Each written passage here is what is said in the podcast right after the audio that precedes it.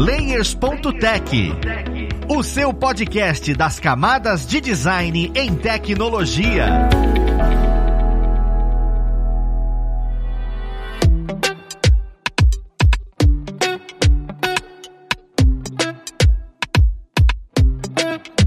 Olá, ouvintes! Eu sou Luiz Lima, designer e professor aqui na plataforma Alura, e vamos para mais um Layers.tech, o seu podcast das camadas de design em tecnologia. E na conversa de hoje, nós vamos conversar sobre competências de uma pessoa UX-Writer. Porque a gente já falou sobre o UX-Writing aqui, só que é interessante, porque esse tema está crescendo muito, principalmente nesse ano de 2023, dentro do mercado. Então vamos lá pro papo conhecer quem vai ajudar a gente nele. Nós temos aqui hoje como convidada a Tani Cruz, ela que é Content Design Lead na Raia Drogazil. Seja muito bem-vindo, Dani. Oi, pessoal. Obrigado, gente, pelo convite. Estou muito feliz de estar aqui. Eu que fico feliz por ter uma pessoa tão magnífica aqui com a gente e para passar um pouquinho dessa sua visão, né? Apesar de a gente já ter falado sobre writing aqui, né, que tem vários segmentos, eu queria começar o papo meio que nivelando todo mundo e definindo mais uma vez o que que é ser uma pessoa UX writer, né? O que que normalmente a pessoa UX writer faz pra gente olhar e falar, ah, então é sobre isso que a gente tá conversando. Nossa, pode ser tantas coisas.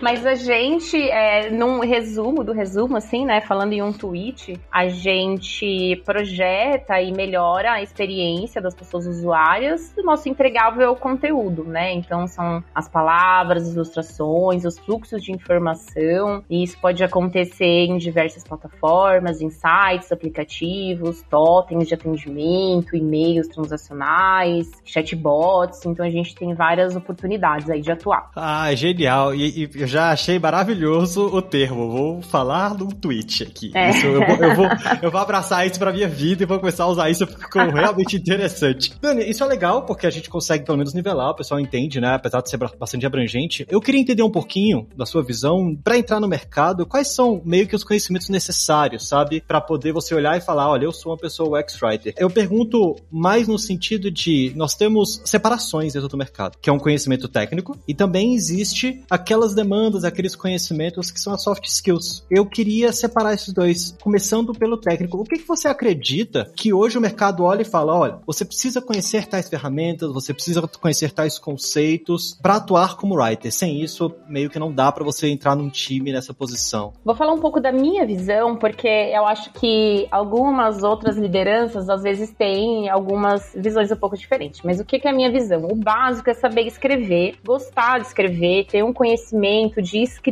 É, ah, você não saber escrever para produto, produto digital, não é necessariamente isso. Eu acho que é algo que a gente aprende, né? Mas precisa ter uma familiaridade com a escrita, né? E acho que isso é o básico do básico. Também é importante você gostar de fazer pesquisa, de pesquisar, ser uma pessoa curiosa, uma pessoa que vai atrás da informação, né? Então acho que isso é algo que ajuda bastante. Conhecimento do processo de design facilita muito também, assim. Então, eu acho que se você sabe escrever e conhece, pelo menos na teoria, né, o processo de design, de UX design, você já tem meio caminho andado aí. E o resto é habilidade que você ad vai adquirindo com o tempo. Ah, eu, isso é, é, super interessante porque às vezes a gente não entende exatamente qual é o know-how e como é que o mercado vem pedindo isso. Eu não sei se o mercado hoje ele tá maduro o suficiente para entender o que é uma pessoa UX-Writer. E isso tem a ver com o que normalmente o próprio mercado pede com relação às competências dessa pessoa. E aí, na sua visão, como é que tá essa maturidade do mercado para com relação, olha, eu, eu sei exatamente o que eu vou pedir para essas pessoas? Porque a gente seguia no que a gente vai estudar pensando no que pedem dentro de, um, de uma vaga. E, e se o mercado não sabe o que pede, como é que a gente sabe o que estuda? Por isso eu acho importante ter essa, essa visão. É um problema bem sério, assim, que é, posso te falar, qual é a maturidade? Não tem. Por quê? eu acho que é uma maturidade da nossa própria disciplina, tá? Que é relativamente nova. Eu acho que até o próprio mercado de UX no Brasil ainda tá caminhando, né, para entender exatamente como é que a gente atua. Cada lugar chama de um jeito, as atuações são diferentes, o mercado de UX como um todo. Mas o writing, uma das coisas que eu acho que faz, né, com que essa maturidade acaba ficando um pouco para trás, que os pedidos das vagas são muito aleatórios, é que a gente não tem muitas lideranças especialistas. Então, pessoas como eu, que são leads de design de conteúdo, né, que são leads de UX Writing, são muito poucas ainda no mercado. Normalmente, quem faz, escreve essa descrição da vaga, né, quem precisa de um UX Writer, a maior parte das vezes, infelizmente, não compreende totalmente o que a gente faz. E isso é uma dor do mercado mesmo, assim. Então, a Kika, às vezes, um pouco para a pessoa que está entrando numa empresa, que vai trabalhar como UX Writer, para definir qual é o caminho que essa especialidade vai ter dentro da empresa. Então, a gente tem muita equipe, né, que a gente chama, que é só uma writer para vários designers, né? Então, acaba ficando muito na mão do profissional mesmo. As próprias lideranças, o RH, os recrutadores, né, de tecnologia que fazem, né, essa busca, assim, não conseguem, não sabem, não tem conhecimento mesmo, né? Então tem essas coisas, né? Falta lideranças especialistas e falta também as lideranças generalistas conhecerem um pouco mais das possibilidades da nossa atuação. Perfeito, perfeito. Até porque às vezes a gente fica um pouco chateado, sabe? Que você olha e fala, ah, eu vou pro mercado, vou atuar exatamente com writing, você acaba entrando em outras áreas, é um pouco cinzento. E é legal para quem tá assistindo a gente entender que, olha, isso é normal, é um processo natural e a coisa vai se consolidando. Mas quanto mais você conhecer, mais você vai ser pioneiro e aí vai adiantar, né? Você vai estar um pouco à frente ali para poder direcionar, entender e guiar o próprio crescimento disso dentro da empresa. Eu acho que essa era uma, foi uma dor minha também quando eu comecei a trabalhar com writing, porque eu não sabia o que, que a pessoa. Eu sabia que eu tinha habilidades que pareciam se encaixar. Eu sou designer de formação, né, para dar um contexto, mas eu trabalhei com conteúdo de social media, conteúdo de cobertura de evento, que eu chamo de estratégia digital 360. Eu olhava para desde vídeo até post em social media, assim, né, de redação. E eu trabalhei com isso por muito tempo. Eu sabia que eu tinha habilidades para trabalhar com aquilo, juntando toda a minha carreira, né? Então, mas eu não sabia exatamente o que, que eu ia fazer no dia a dia. então essa era uma dor que eu tinha, assim, que eu só aprendi fazendo. Na minha, eu tive sorte que eu tive mentores maravilhosos, pessoas que trabalharam comigo e que me ensinaram, pegaram na minha mão, me ensinaram muita coisa. E aí isso facilitou muito, sabe? Mas infelizmente não é todo mundo, né, que tem essa possibilidade. Às vezes não consegue nem migrar porque não, já não tem esse conhecimento, né? Não, é bem isso mesmo. E, e, é uma das dúvidas que as pessoas possuem. Porque assim, a gente se pergunta, não, quais as competências que o pessoa UX Writer tem que ter? O que a gente vem na cabeça é texto, né? Saber escrever, né? E, e não é só saber escrever, gente. Porque, por exemplo, eu sei escrever, eu vou escrever meu nome, falar isso. É, é, é uma coisa um pouco mais direcionada. Você tem essa noção. Essa é a principal competência, né? Só que hoje a gente escuta muito competências para UX como um todo. Então, eu tenho aí dentro de UX, você tem o research, você tem a parte de design, você tem a parte de writing, você tem a parte de estratégia. Então, não é UX. UX é uma coisa mais delicada do que uma grande esfera. Eu queria saber para poder afunilar melhor quais competências existem em conjunto com essas outras áreas. Sabe, olha, existe isso daqui que se você estudar, você vai conseguir atingir qualquer uma dessas áreas dentro da empresa e com o tempo você vai se tornando writer, porque a empresa vai ficando madura. E qual competência é aquela? Olha, agora que você percebeu que a empresa tem espaço para writer, foca nesta competência, porque isso daqui é o que mais vai te ajudar durante o seu processo, durante a sua caminhada. Então é meio que um passo a passo, sabe? O que, que vale a pena a gente desenvolver inicialmente para depois começar a amadurecer? Olha, essa é uma pergunta muito difícil porque ela vai, vai tem várias, muitas variáveis, né? Eu acho que tanto do interesse das pessoas, acho que muitas pessoas vão optar por esse caminho. Eu vou primeiro ir para uma, um, uma posição generalista e depois eu vou me especializar, sabe? Eu acho esse um caminho válido também, porque os conhecimentos que a gente tem como profissional generalista só vão somar com os conhecimentos de especialista. Quer dizer que você precisa atuar como um designer generalista antes de se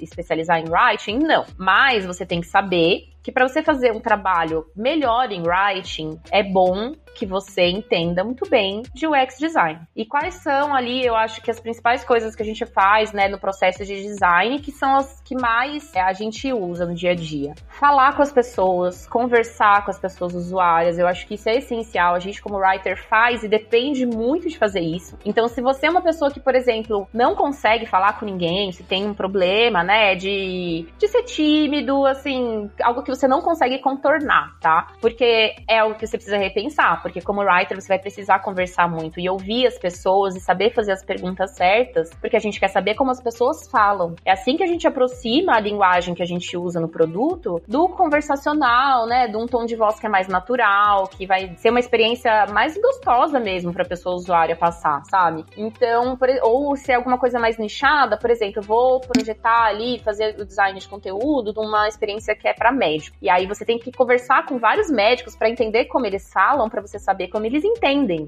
né? Então a gente depende muito ter essa troca com pessoas. O que eu acho que é algo que acontece muito também no processo de UX design, né? A parte da pesquisa, então a gente conseguir levantar as hipóteses, entender como pesquisar, como conseguir essas informações, né? E, enfim, aí a pesquisa tem um milhão de ramificações que você pode ou não se especializar em pesquisa. Inclusive, tem muitas pessoas que estão em writing, mas que passaram por pesquisa, que têm background de pesquisa antes. Eu acho que essas são, assim, as principais coisas que a gente traz da posição generalista. E aí você vai se afunilando. Aí você vai aprendendo cada vez mais sobre writing mesmo. Ah, eu já sei fazer teste, porque como designer eu já, já testo, já falo com a pessoa usuária. Mas e os testes de conteúdo? Quais são as perguntas que eu tenho que fazer para conseguir achar essas respostas? Respostas relacionadas ao conteúdo, né? Writing também tem uma coisa que normalmente quem é generalista não precisa, que é uma coisa de construção de cultura. E isso envolve muito aquilo que eu falei, de falar com as pessoas. Então você não vai só falar com. Muito, muito poucas empresas têm áreas estruturadas em que todo mundo sabe o que um writer faz. Já aviso que você que está migrando, que vai ter que suar.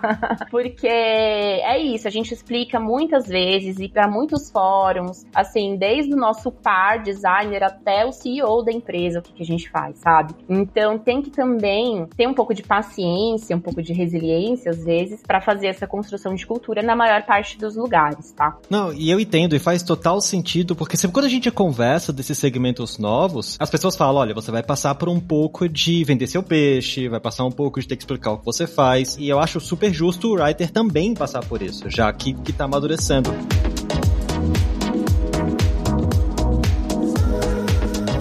Você falou que o processo de pesquisa e o contato com a pessoa usuária, né, o cliente ou, ou a pessoa usuária é, é muito forte. E eu admito que isso me pegou um pouco de surpresa, porque normalmente a gente pensa que é muito de, ah não, eu vou escrever o texto, é o tom de voz da empresa, é a maneira na qual a empresa se comunica. Normalmente a gente pega esse know-how e, e vem com o ideal de que a minha competência está muito próxima da gestão e do marketing e pouco próximo da experiência, sabe? Apesar de existir o nome UX, ainda tem essa ideia ideia de caramba, eu preciso conhecer muito sobre a empresa, a marca, o branding, para trabalhar com writing. Isso é, é uma verdade ou como é que você tem que lidar com isso, sabe? Esse conhecimento mais estratégico, esse conhecimento mais próximo da empresa. Eu queria entender um pouquinho nesse segmento. Sim, é verdade. A gente precisa. Na maior parte das empresas, que, os detentores do tom de voz são o marketing. Então são as pessoas né, que trazem o brand e tudo mais. O que, que a gente vai fazer? A gente vai aplicar esse tom de voz em contexto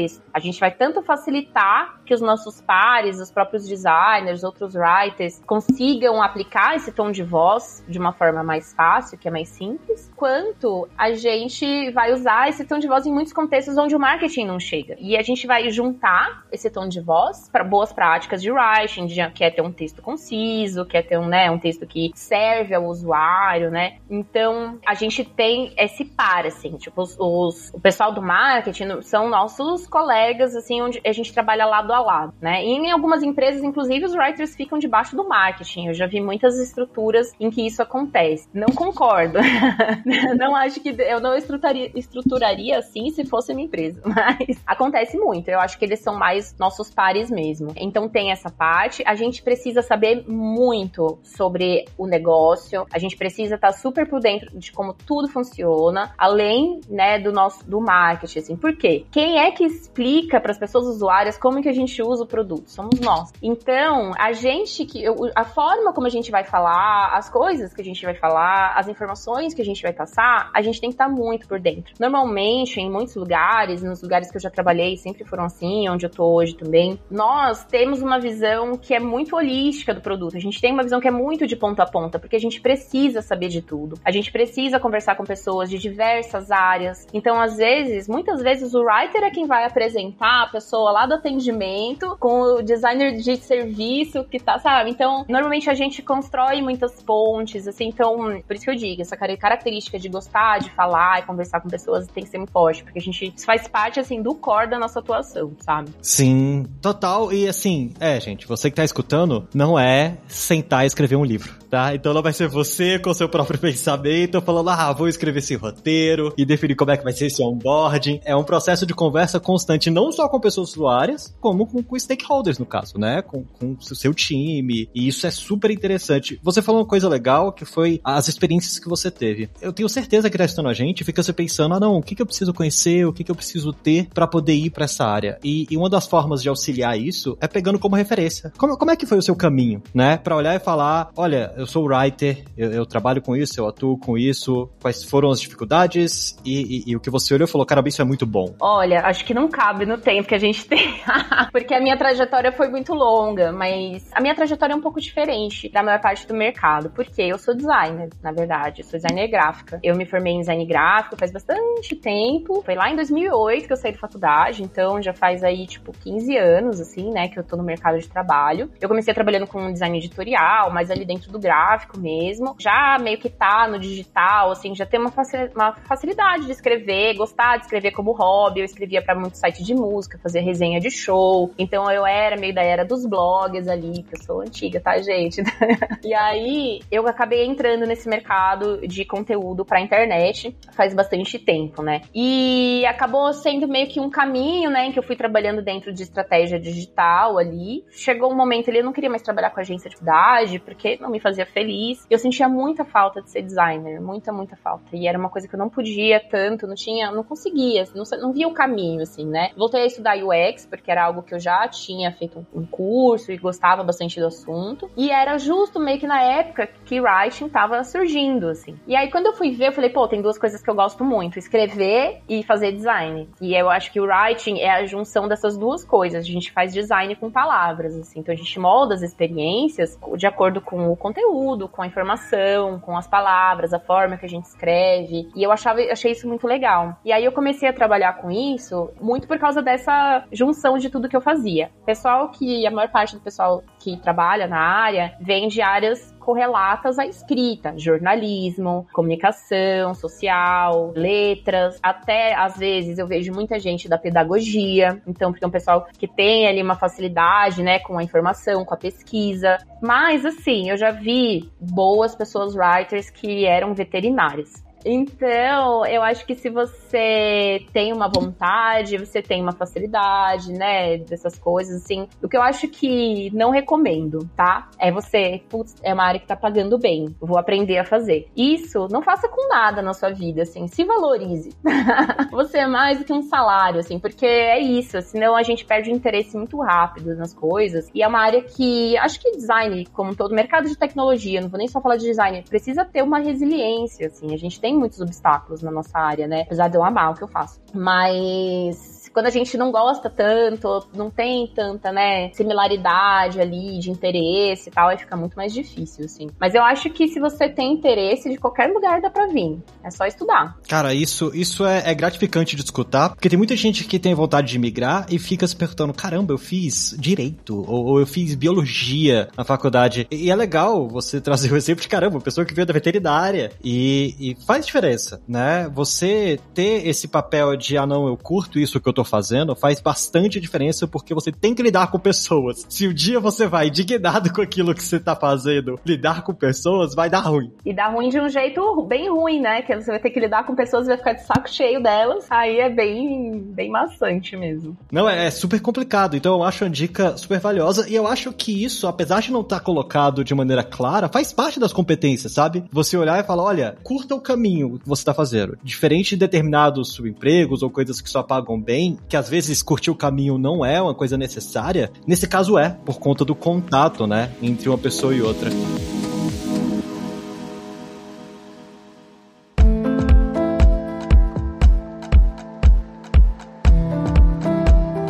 Comentou sobre determinadas dificuldades. Eu, eu queria aprofundar um pouco mais. Quais foram os momentos mais complicados para você nessa área? E assim, é que você olhou e falou: caramba, eu preciso me desenvolver melhor nesse sentido, seja com soft skill ou seja com hard skill, porque não tá dando, sabe? O que mais exigiu esse desenvolvimento de uma competência específica da pessoa X-Writer, no seu caso, e o que você falaria para quem tá começando, né? Toda profissão tem obstáculos, né? Eu acho que o principal obstáculo e o que foi mais difícil para mim, Daniele, lidar, era justamente com essa questão de construir a cultura, de ter que explicar o que eu faço, muitas vezes, para muitas pessoas, em muitos fóruns, ter que defender, assim, eu estou aqui, eu sou útil. Porque se me contrataram, não era óbvio que eu era útil, então isso vinha muito assim na minha cabeça, não acredito nisso, sabe? Que eu tenho que explicar de novo, né? Mas, é, também acho que tem muitas variantes, né, de por que, que isso acontece, né? De que porque é, as pessoas estão vendo o mercado contratando mais writers, até entendem, sabem que é legal e que ajuda, mas não sabem exatamente como. Então, o que, que eu precisei fazer? Isso em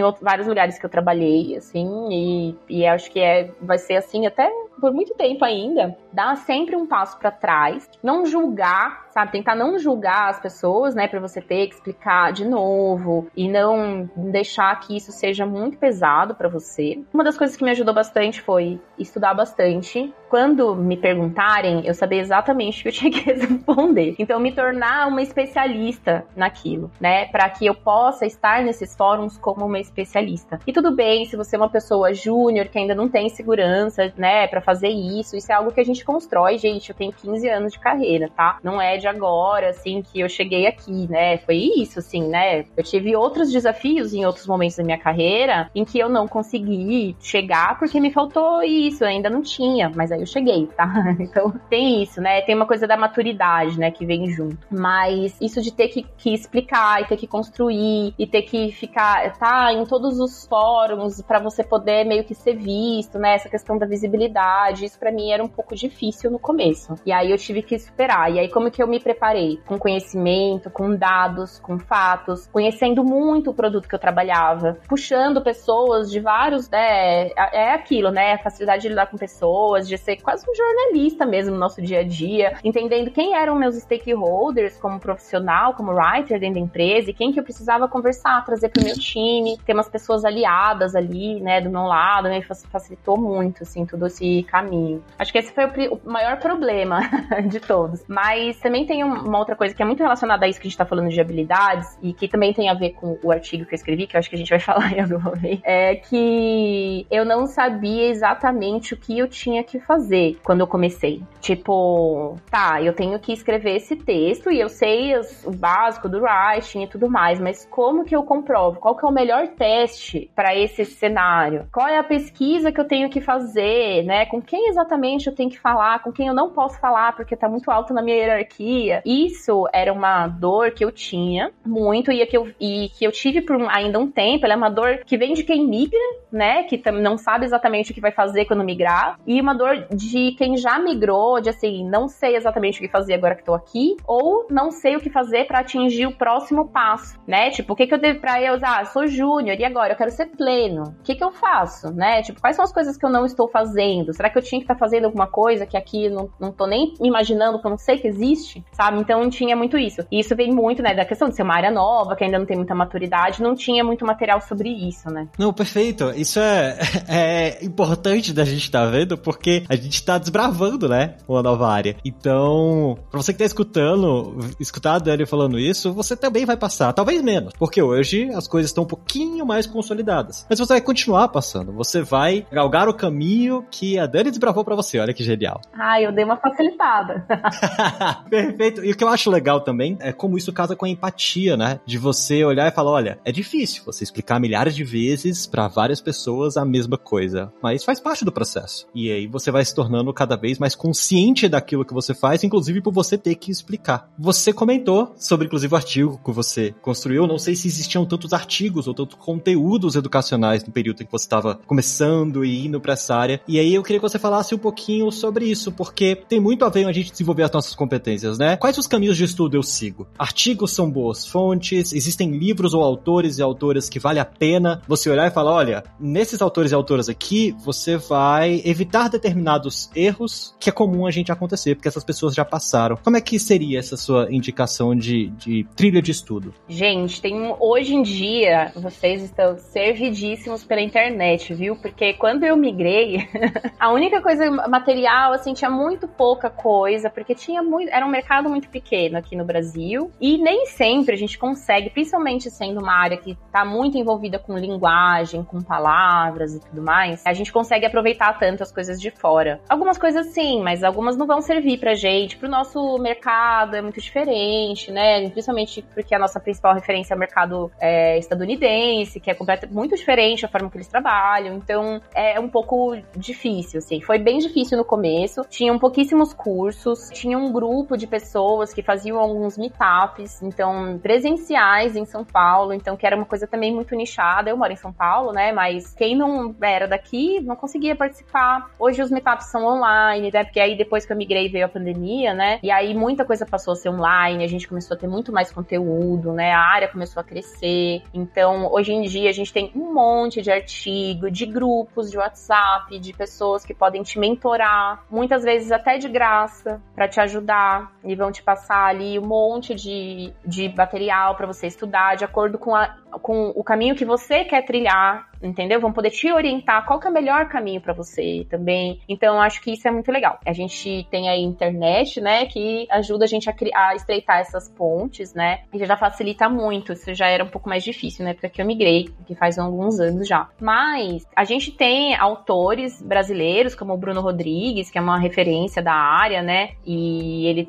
né, tem livro publicado e tudo mais. A gente tem cada vez mais, eu acho, livros sendo lançados aqui. Não tô conseguindo é, acompanhar acompanhar tanto o que, que tá rolando de lançamento no Brasil. Tem dois livros que são livros gringos, que são referência para mim. Um deles é referência para todo mundo que começa a trabalhar com writing ou que tem interesse para entender o que, que a gente faz no dia a dia. É um livro que eu recomendo, que é o Redação Estratégica para o X, de uma autora que chama Torrey Podmajersky. Esse livro ele já tá traduzido, assim, é meio... Procura pelo nome, tá, gente? Se for procurar pelo nome da, da autora vai ser difícil. Mas esse é um livro que é bem conhecido já no meio, então se você começou a estudar, você com certeza vai trombar com ele em algum momento. E aí tem um outro livro que eu vou até ter que colar, eu acho, depois eu vejo aqui o nome do, dos, dos autores, ó. Ele chama Writing is Designing. Esse livro, se eu não me engano, ele ainda não tá traduzido para português, então ele acaba sendo mais para quem tem uma facilidade com inglês mesmo. E ele tem dois autores, que é o Michael J. Metz e o Andy Weffel. Esse livro é muito bom também para a gente conseguir se aproximar da prática do design, que às vezes a gente fica muito apartado como visto como pessoa redatora, né? Então, esse livro ele aproxima muita gente ali da prática do design. Esses são duas referências para mim. O Medium tem muito material hoje em dia, gente. Eu acho que se você não tem condições de adquirir os livros, né, tem muita coisa lá que dá para aprender bastante. Também vou recomendar que vocês procurem um repositório de UX Writing da Paulinha Volker, porque ou Volkner,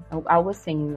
Desculpa, Paulinha, eu não lembro exatamente seu sobrenome, mas ela juntou num repositório no Notion uma série de artigos que ajudaram ela na migração e esse material um monte de gente usa sempre, assim. Eu sempre recomendo também para as pessoas que eu mentoro e tudo mais. Cara, você passou as coisas que para mim esse episódio já tem um valor tão absurdo por conta disso. E, e, assim, tudo tá anotado aqui, eu vou colocar na descrição, tá, do episódio, pessoal. Então você que tá escutando, vai ter lá o link para cada um dos livros, para cada um desses acessos, porque essa parte técnica, essa parte teórica é muito importante a gente ter exatamente para o um momento de dificuldade que é você explicar o que você faz. E, e, assim, você acha que vai ser só no dia do seu trabalho? Não, você vai ter que explicar para sua mãe e pro seu pai no dia de Natal o que que você faz. E, e, e você conseguir explicar para essas pessoas, você vai se dar super bem com as pessoas stakeholders. E isso é a parte mais interessante. Se você conseguir explicar para sua mãe, eu acho que você já foi assim, metade do. já resolveu muitos, muitas questões aí no seu, na sua trilha de trabalho. Porque é difícil mesmo. A minha ainda não entendeu. Faz seis anos já quase que eu trabalho com isso, cinco anos. é, é, é um problema que várias pessoas que hoje trabalham com a internet passam.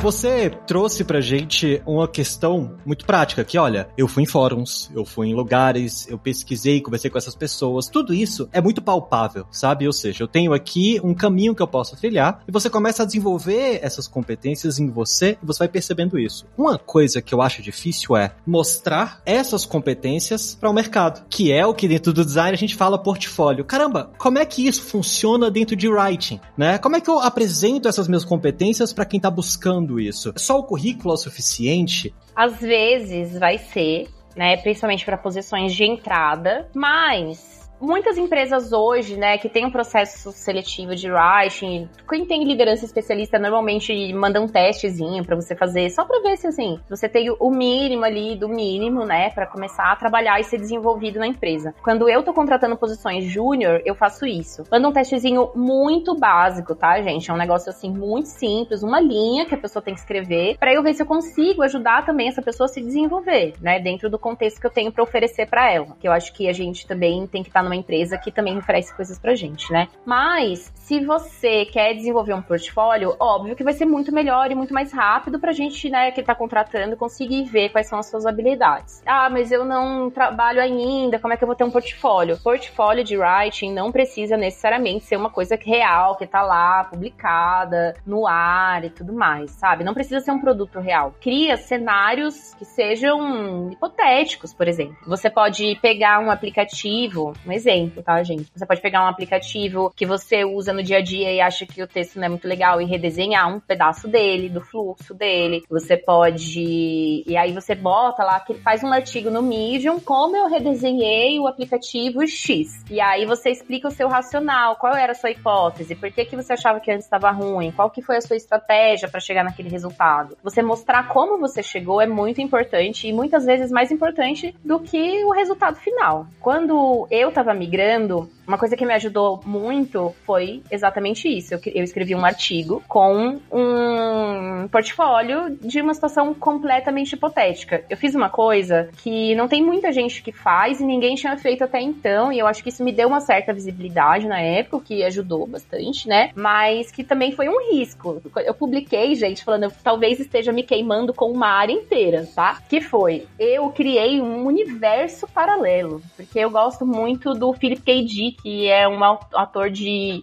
realidade distópica, assim, sabe? De enfim, fim do mundo, basicamente. E aí eu criei um, um aplicativo que existia num contexto de realidade distópica similar aos cenários dos livros do Philip K. Dick. Eu fui meio extra ali. E aí eu criei esse aplicativo, eu fui lá no Figma, fiz a telinha, fiz, meu, botei lá como que seria a imagem, os cenários, por que que eu achava que tinha que ser assim, quais que foram as melhores práticas, né, para eu chegar ali naquele texto. Hoje eu vejo esse artigo e falo, eu faria tudo de novo. tipo, eu revisaria isso aqui tudo, entendeu? Mas serviu, na época, para mostrar para as pessoas com quem eu queria trabalhar que eu poderia ser desenvolvida vida, de que eu tinha uma noção de qual era o racional por trás, sabe, do trabalho, assim, e que eu podia desenvolver aquilo num produto real, sabe? Então acho que é isso, mostra o que você sabe fazer, assim. Pode pirar, cria novas formas também, ou pode até usar coisas que já existem, né? Tem um site que é UX Writing Challenge, que tem uns prompts né? Que é uns, uns temas prontos lá para você escrever uma mensagem de erro para quem perdeu o voo, etc. Então você consegue usar até esses temas já prontos para fazer o seu portfólio. Cara, sabe o que eu acho mais valioso disso tudo? É que eu nunca imaginei em fazer uma coisa tão fora da caixa. Tão. Ah, não. Normalmente é pega um aplicativo de banco, ou pega, pega um aplicativo de viagem. Caramba, como é que seria o um aplicativo em uma situação específica do mundo? Como é que seria um aplicativo em uma situação pandêmica? Não, e o pior é que eu publiquei esse artigo e um mês depois estourou a pandemia. Caraca, como é que pode? E aí eu falei, meu Deus, eu juro que eu não tenho nada a ver com isso, gente. Mas isso, isso é uma prática que, assim, eu, fiquei com vontade de fazer uma coisa diferente, sabe? Pra construir. Nem quero ser writer, mas eu fiquei com vontade de construir só pra falar, caramba! Um exercício criativo é muito bom, eu acho, pra todo mundo que é designer, ter, poder também ter esses exercícios criativos, eu acho que dá um gás no nosso trabalho, assim, no dia a dia. Sim, total. E você vai com muito fervor, né, naquilo que você está construindo. E, e, isso faz diferença no seu portfólio, né? Mostrar o interesse que você tem, em vez de fazer uma coisa um pouco pastel. Que aí é, você faz meio que devagar. Perfeito. Dani, eu, acho que para meio para fechar, eu queria entender o vínculo com o writer e tech, porque hoje todo mundo atrela o X-Writing a Nubank, iFood, Airbnb. E eu queria saber se é realmente isso. É, é essa bolha que trabalha com Writer, a gente sempre vai trabalhar com tech, eu preciso conhecer desenvolvimento, preciso conhecer, ah, deploy, é Git, é GitHub, ou é muito mais amplo do que isso. Eu queria fechar entendendo melhor sobre essa esfera, porque quais competências eu preciso entender. Se é tech que eu preciso aprofundar, ou, ou são outras coisas que eu também posso me abordar, sabe? Tá. Gente, sobre tecnologia, né, essa aproximação ali, né, principalmente dos desenvolvedores, assim, né, dessa área, eu acho que eu não sei escrever uma linha de código, não vou aprender, não tenho mais slots no meu cérebro para isso. acho que sei o mínimo que eu preciso, que qualquer designer precisa para trabalhar com essas pessoas no dia a dia e falar a língua delas, e assim como elas também sabem um pouco de design para falar a minha língua. Não acho que é uma, uma skill que a gente precisa ter, a não ser que você vá trabalhar como tech writer, que é uma área muito específica de UX writing, que é documentação escreve documentação para software. Então, isso trabalha diretamente com os desenvolvedores. Quem trabalha com isso precisa conhecer mais sobre desenvolvimento e sobre essa, essa parte da tecnologia. Sobre esses grandes players aí do mercado, acho que eles foram os primeiros a fazer isso bem e a ter áreas específicas, áreas grandes, né? Mercado Livre, por exemplo, né? Que tem um gigantesco time de design e de writing lá também. E acho ótimo que eles existam, mas hoje a gente não precisa trabalhar num desses players para ser writer. É, tanto porque tem muitas consultorias que têm times de writing e prestam serviço para diversos tipos de coisas que vai ser, às vezes vai ser um aplicativo, às vezes vai ser é, landing page mesmo, sabe? Então vai ser uma coisa que, sei lá, a gente fazia já com escrita há muitos anos atrás sem saber o que era writing, assim. Às vezes vão ser softwares internos, às vezes vai ser jornada do funcionário. Então algumas empresas têm ali os seus sistemas internos, né, de RH e que são acessados pelas pessoas que trabalham nessa empresa. Tem gente que trabalha com writing para isso. Tem oportunidade em diversas, em diversas áreas áreas, assim. A gente não precisa trabalhar num desses mega aplicativos, não. Tem bastante negócio. A maior parte é dentro de tecnologia mesmo, assim. Não, perfeito. É muito bom saber disso. E fique sabendo que, não sei se vai acontecer com todo mundo que tá escutando o episódio, mas para mim, acabou de abrir uma nova porta e um novo universo falando Tech Writer. Beleza, agora eu vou ter que ir atrás disso, entender como é que isso funciona e trazer para conversar aqui nos, no Layers, porque é novo para mim. Isso é muito legal. A gente tem muita, muitas mulheres boas de Tech Writing que você pode trazer para conversar com você que vão explicar muito melhor do que eu o que elas fazem, porque eu não sei. Dani, muito obrigado mesmo pela sua presença. A gente vai conversando e passa rápido demais. Eu nem percebo a coisa acontecendo. Passa mesmo. E eu queria abrir esse espaço, como sempre abro, para quem tá escutando a gente consiga te acompanhar ou fazer parte um pouco das comunidades que você faz parte, para poder estar tá um pouco mais próximo de writing e conseguir se desenvolver também, né? Onde é que o pessoal consegue te achar? Tá, tem três lugares que vocês me acham. O primeiro é meu LinkedIn. Vocês podem me seguir, me adicionar, mandar mensagem lá. Às vezes eu demoro um pouco, tá, gente, para responder, mas eu respondo, tento responder quase todo mundo, pelo menos, né? E aí por lá também eu atualizo o pessoal quando eu vou dar palestra, quando eu vou dar aula, eu tô, eu tô vindo algum tipo de aula, assim. Com, lá é o canal para saber disso, tá? Uma outra forma é você me seguir o meu Medium, então, lá eu tenho alguns artigos, inclusive um artigo chamado Mapeando Habilidades de UX Writing, que eu fiz para ajudar as pessoas que estão migrando, para elas terem uma, conseguirem ter uma visão melhor do que, que a gente faz no dia a dia e mapearem ali o seu desenvolvimento, e também para pessoas que já trabalham com isso, conseguirem fazer o seu próprio plano de desenvolvimento individual e acompanhar ali, né, principalmente se os seus líderes são generalistas, e também para líderes de writing que querem ter um acompanhamento mais próximo aí dos seus writing. E aí, a partir desse você achar artigo, você acha meu Medium, me segue lá. E um outro fórum que eu frequento bastante, a gente tem um grupo no WhatsApp de mulheres, ele não tá com vagas abertas agora, mas quem quiser aí dar uma procurada, chama UX Writing das Minas. É um grupo bem grande que a gente faz, promove às vezes alguns encontros também, virtuais e presenciais, que é um grupo muito legal que tem muita troca. Eu gosto bastante de estar lá, tô lá desde o comecinho. Elas me ajudaram muito nessa caminhada e hoje eu sou uma participante bem ativa lá. Ai, que lindo isso tudo. Muito obrigado, Dani, porque tem muita informação, é muito lugar pra gente se inspirar, caminhar junto e tá desbravando o writing como a Dani desbravou. É, mais uma vez, queria agradecer a sua presença e também agradecer a vocês, ouvintes que estão com a gente aqui até este momento. Vou pedir para que você dê aquela sua avaliação no seu agregador favorito para que outras pessoas que está estudando biblioteconomia e quer por algum motivo virar writer tenha pelo menos um ponto de partida e saiba onde ir, onde pesquisar. O nosso objetivo aqui é esse, difundir esse conhecimento e ajudar uns aos outros. Então é isso. Nós vamos ficando por aqui. Um abraço e até o próximo Layers.tech. Fui!